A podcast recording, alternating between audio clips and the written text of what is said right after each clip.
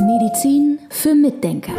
Der etwas andere Gesundheitspodcast mit Volker Pietsch und Dr. Med Sibylle Freund.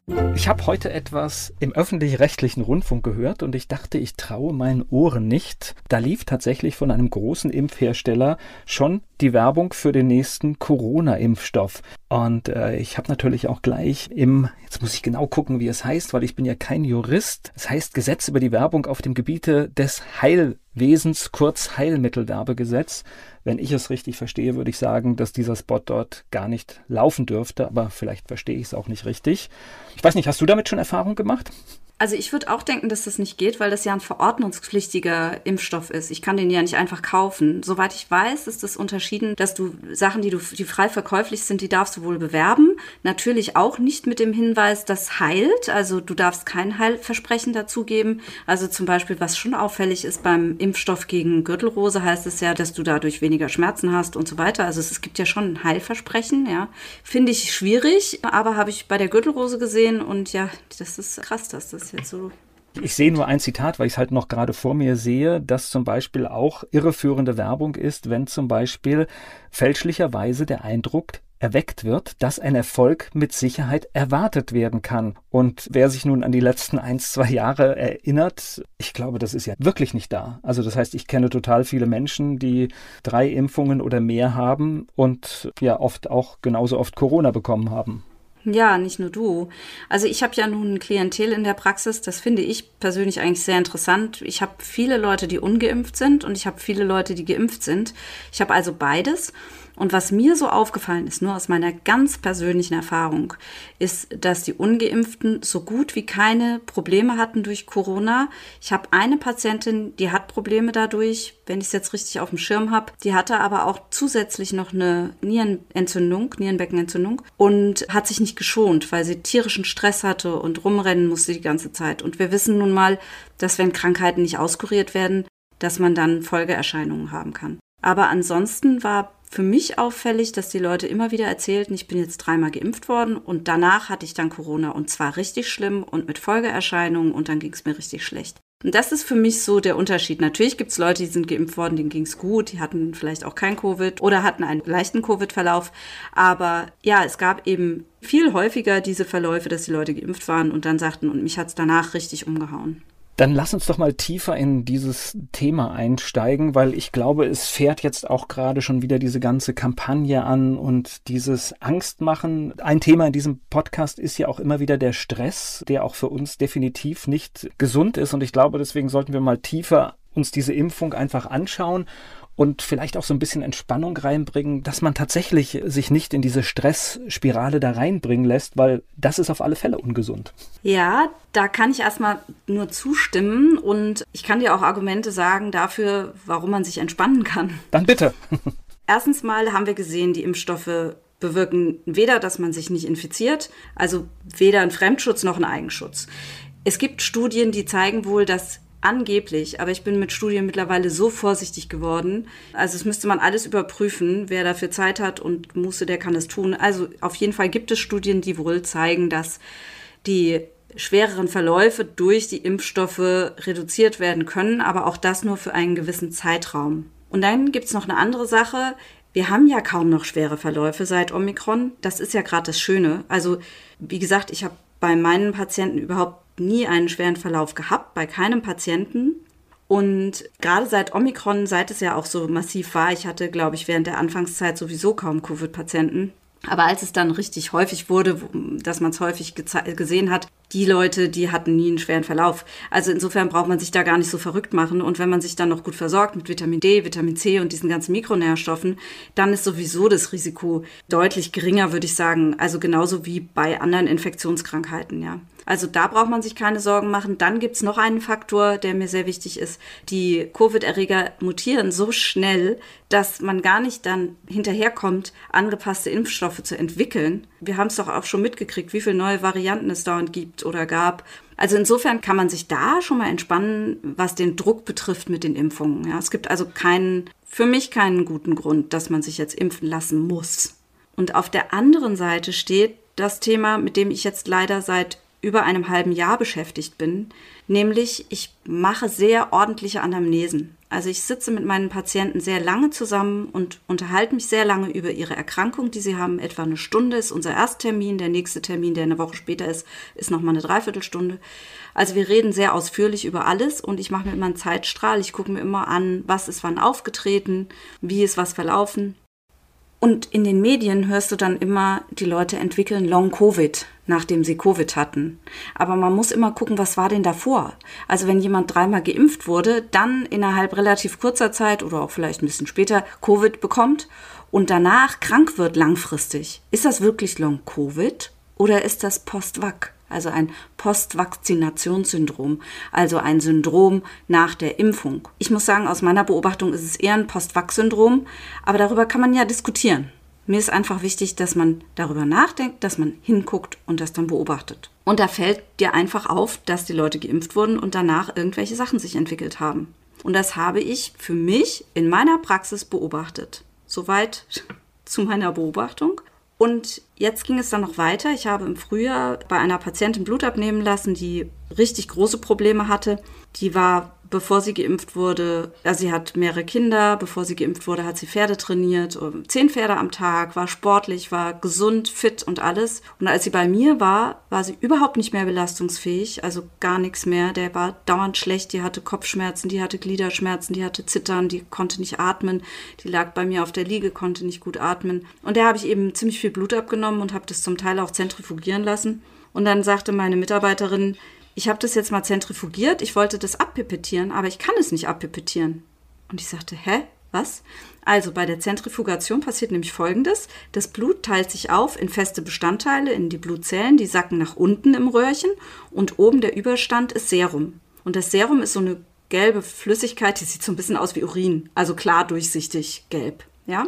Und die ist eben flüssig, die kannst du abpipettieren. Und dann bin ich zu ihr gegangen und habe versucht, das abzupipettieren und habe gemerkt, das ist fest, das ist koaguliert, was da drin ist in dem Serum. Und dann habe ich da drauf gedrückt, ja, und habe gesagt, das gibt's ja gar nicht. Wieso ist das denn fest? Was ist das denn? Ich habe in unseren Laboren angerufen, ich habe gefragt, liegt das am Zentrifugieren? Was äh, haben wir irgendwas falsch gemacht, wobei wir so zentrifugiert haben wie die ganzen Jahre zuvor auch? Also wir machen das ja ganz oft. Es konnte mir keiner eine Erklärung bieten. Die einzige Erklärung war, vielleicht sind es Fette im Serum. Aber Fette, das ist nochmal was anderes. Und die Patientin hatte keine erhöhten Blutfette. Also das konnte es auch nicht sein. Ich stand da also vor diesem Rätsel, habe dann ein Foto davon gemacht, habe das mitgenommen zu einem Kongress, wo auch Pathologen anwesend waren, habe dort mein Serumröhrchen gezeigt, das so seltsam aussah. Und der Pathologe hat sofort gesagt, das sind Klotz. Das sind das ist zu viel Gerinnung. Das ist Hyperkoagulation, würde man das nennen. Also es sind zu viele Gerinnungsfaktoren in diesem Blut, so dass ein Koagel, also ein Klumpen entsteht. Das heißt, ich höre daraus, das ist durchaus in Fachkreisen bekannt. Jein, jein. Also bei dem Kongress war ich die Erste, die das erzählt hat. Und er hat es aber auch schon gesehen. Ich muss sagen, ich habe weiterhin nicht mehr viel gehört von diesem Phänomen und habe das bei mir so beobachtet. Ja, und habe dann gedacht, hm, halte ich mal zurück, red mal nicht zu viel darüber, das ist ja komisch, aber wer weiß, was das ist. Mittlerweile ist es aber so, dass ich mehrere Dokumentationen davon habe bei verschiedenen Patienten, gerade diese Woche wieder. Und da kam dann eben die Frage auf, woher kommt das denn? Und der Pathologe sagte mir, dass er beobachtet hat, er hat übrigens Spike-Proteine in verstorbenen Menschen, die zeitlich im Zusammenhang mit der Impfung verstorben sind, untersucht und hat Spike-Proteine nachweisen können. Das muss man übrigens als Pathologe bewusst machen. Also es ist nicht so, dass die Pathologen das automatisch machen, sondern man muss sich bewusst entscheiden, ich will danach gucken, liegt es vor. Wenn man danach nicht guckt, sieht man es auch nicht. So, und der hat gesagt, ja, er sieht ja, er hat ja schon ganz viele gesehen und er wollte das auch nicht publik machen, weil er sich gar nicht in dieses Spannungsfeld begeben wollte. Aber er hat dann die ethische Verantwortung gespürt, dass man darüber reden muss zumindest, damit Leute gewarnt sind und das aufnehmen können und die Regierung auch dann dementsprechend handeln kann. Aber da kam halt nichts. Auf jeden Fall habe ich ihn gefragt, wie das denn dazu kommt. Und er hat gesagt, seine Arbeitshypothese ist, da sind Spike-Proteine in diesen Menschen vorhanden. Die sorgen für eine Art Entzündung in den Gefäßwänden. Und dadurch, dass die Gefäßwände entzündet sind, bilden sich mehr Gerinnungsfaktoren. Gefäße, man nennt das, die schwitzen das aus ins Blut. Das ist so ein bisschen ähnlich wie wenn du hinfällst auf Kunstrasen oder so oder auf einen Teppich als Kinder. Sind wir immer mal hingeflogen und haben uns die Beine aufgeschraubt. Und danach wird es so nass Das schwitzt so aus und dann gerinnt das, dann klebt das, wird es klebrig und dann wird es eventuell fest, ja. Und so ähnlich ist das. Es sind so Ausschwitzungen wohl aus den Gefäßen. Das ist eine Arbeitshypothese, ja. Und dann hab, haben wir natürlich überlegt, wie kann das denn sein? Und dann kamen wir auf die Idee zu gucken, ob wir Spike-Protein-Antikörper haben. Und zu dem Zeitpunkt konnte man dann auch kurz danach, nachdem ich das entdeckt hatte für mich, konnte man auch Spike-Proteine nachweisen. Also man kann in Magdeburg bei Frau Professor König zum Beispiel, aber mittlerweile auch in anderen Laboratorien Spike-Proteine nachweisen. Und die weisen in 95 Prozent der Proben, die sie bekommen, Spike-Proteine nach. Also das ist richtig viel. Wir warten jetzt gerade drauf, dass im Herbst endlich die Möglichkeit besteht zu unterscheiden, sind das Spike-Proteine, die vom Covid-Virus kommen oder sind das welche, die von der Impfung kommen. Soweit, so gut. Also wir hatten das den heißt, Verdacht, dass äh, das Spike... Nochmal ganz, ja, ganz kurz gern. eine Frage. Das heißt, man muss jetzt diesen Nachweis dann abwarten. Aber wenn es jetzt zum Beispiel so wäre, dass die Impfstoffe weiter dafür sorgen, dass dort Spike-Proteine produziert werden, dann wäre ja im Prinzip diese Behauptung, das baut sich ganz schnell im Körper ab, das wäre eine Fehlinformation gewesen. Das wäre eine Fehlinformation und es sieht so aus, dass es eine ist. Also ich bin ziemlich überzeugt, dass es, dass es richtig ist, weil ich einfach Patienten habe, die mir über Beschwerden berichten, die typisch sind für diese Impfproblematik. Die haben hohe Spike-Antikörper und dazu sage ich auch gleich nochmal was und zwar teilweise unmessbar hoch und die haben teilweise dann eben auch gar kein Nukleokapsid, keine Nukleokapsid-Antikörper. Ich erläutere das gleich. Also Spike-Antikörper sind der Nachweis, dass ich wahrscheinlich geimpft bin, wenn nicht die durch Covid gebildet worden sind. Und Nukleokapsid-Antikörper sind die Anti Antikörper, die nur durch die Covid Erkrankung gebildet werden können. Also wenn beide hoch sind, dann kann es sein, dass meine Spike-Proteine gebildet worden sind durch Covid. Aber wenn Nukleokapsid niedrig ist und Spike hoch, dann ist das ein Indiz, dass durch die Impfung noch Spike-Proteine im Körper unterwegs sind, weil warum soll der Körper so lange Antikörper bilden? Denn wir hatten gerade am Anfang der Impfungen das Problem, dass geimpft wurde und dann innerhalb weniger Monate dieser Titer, diese Spike-Proteine, Spike-Protein-Antikörper verloren gingen. Da hieß es dann, der Schutz lässt halt ganz schnell nach. Nach drei Monaten lässt der Schutz nach. So, und dann hatten die Leute auf einmal keine Antikörper mehr. Gut. Und jetzt haben sie aber, also die Patienten, die ich kriege, die Probleme haben nach der Impfung, haben diese Antikörper und zwar richtig hoch. Und man fragt sich natürlich, wo kommen die her, wenn die keine Krankheit hatten? Also wenn Covid zu lange her ist oder sie es gar nicht hatten. Ja, spannendes Thema. Ich glaube, da wird es in Zukunft mit Sicherheit dann nochmal einen Folgepodcast zu der heutigen Ausgabe. Stopp, das geht noch ja, weiter. Ich, ich wollte hier nicht Schluss machen. Entschuldigung, okay. Und äh, da werden wir sicherlich in einer der zukünftigen Ausgaben dann auch noch weiter über die, die Ergebnisse, die auch aus diesem Labor da kommen, sprechen müssen. Jetzt kommen wir aber jetzt, jetzt steht der Herbst vor uns und trotzdem sehe ich, die ganze Maschinerie läuft wieder an. Ne? Ja, und das ist insbesondere verrückt, weil es jetzt aktuell Informationen gibt, die wirklich wichtig sind, in die Welt zu bringen.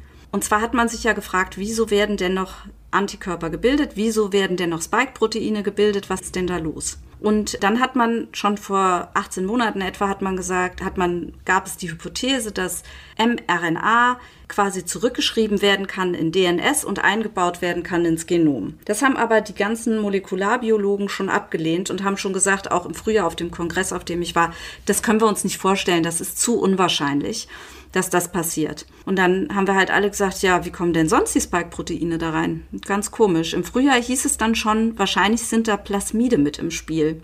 Plasmide sind DNS-Ringe, die du kaufen kannst, also nicht du, aber so ein Hersteller von Impfstoffen, die man kaufen kann und dann kann man in diesen DNS-Ring kann man ein Gen einbauen, das Spike-Protein, und dann kann man damit riesige Mengen von Impfstoff produzieren. Ja, und diese Plasmide hat man damals schon mal gefunden. Und zwar war das Kevin McKernan, der war der Erste, der das gefunden hat, ein Experte für Genetik. Und der hat es gefunden im Januar 2023. Und jetzt aktuell hört man von einem Philip Buckholz, der ist Experte für Krebsgenetik und Professor an der Universität in South Carolina. Der arbeitet also mit, mit den Genen und kennt sich damit richtig gut aus. Und der hat gesagt, was der McKernan gesagt hat, das ist doch Quatsch, dass da DNA-Verunreinigungen drin sind. Ich werde das Gegenteil beweisen. Er ist ein Impfbefürworter grundsätzlich und war der Meinung, was im Internet läuft, das wäre totale Panikmache. Da hieß es dann immer, ja, wir haben hier DNS im, drin. Und das wollte er widerlegen. Und diese DNS hat eben die Problematik, dass wenn sie eingefügt wird, sie quasi kleine Maschinchen darstellt, also wenn sie in unsere körpereigene DNS eingefügt wird, dass sie dann kleine Maschinchen darstellt, die weiterhin Spike-Proteine bilden. Und dann hat er sich in sein Labor gesetzt und hat das untersucht und hat festgestellt, stimmt nicht. Da ist DNS drin und musste dem Körnen dann recht geben. Und der Backholz war jetzt auch bei einer Anhörung vor dem Senat in South Carolina, weil er seine Erkenntnisse alle vorgetragen hat und gesagt hat, so, lieber Staat, liebe Verantwortlichen, Pfizer und Moderna, bitte untersucht das, bitte sorgt dafür, dass diese Impfstoffe frei von DNA werden. Das war sein Anliegen. Und die FDA, die hat nicht geantwortet, als er sich mit denen in Verbindung gesetzt hat und hat sich scheinbar dafür gar nicht interessiert für diese Themen. Was ich wichtig finde, ist, dass das untersucht wird, weil die mRNA, die wurde gespritzt, die sollte ein paar Tage im Körper bleiben und dann wieder rausgehen. Aber das Problem mit den Plasmiden ist eben, Plasmide sind DNS-Sequenzen, wie gesagt, die gehen mit den Nanolipidpartikeln in die Zelle rein und können da zufällig ins Genom eingebaut werden. Und das ist das, was mich im Moment so auf die Barrikaden treibt, weshalb ich sage, Leute, bitte lasst uns das erstmal prüfen, checken, was ist dran, dem muss man nachgehen, darüber muss man reden und dann kann man ja sehen, wie man weitermacht. Es kann ja gerne widerlegt werden. Oh, wie beruhigend wäre das. Das wäre schön. Ich würde mich freuen. Bitte widerlegt das, was ich hier sage, was die sagen. Mir ist es nur wichtig, dass wir darüber reden. Denn das Problem ist, wenn das mal im Genom drin ist, ist die Frage, ob es wieder rausgeht. Es kann natürlich sein, dass diese Zellen dann sterben und die Nachfolgezellen das nicht haben, aber es kann auch sein, dass es an die Nachfolgezellen weitergegeben wird und das wissen wir nicht. Dennoch sollten wir uns klar machen, diese ganzen Studien, die wir sehen, diese ganzen Erfahrungen, die wir machen, deuten darauf hin, dass wir eigentlich noch gar nicht wirklich wissen, was wir mit diesem mRNA-Impfstoff tun. Wir wissen weiterhin nicht, was er im Körper anrichtet oder was er im Körper für Folgen hat. Wir wissen schon einiges, aber nichts wirklich sicher. Und Deshalb Vorsicht, nachdenken und nachfragen. Medizin für Mitdenker. Der etwas andere Gesundheitspodcast mit Volker Pietsch und Dr. Med Sibylle Freund.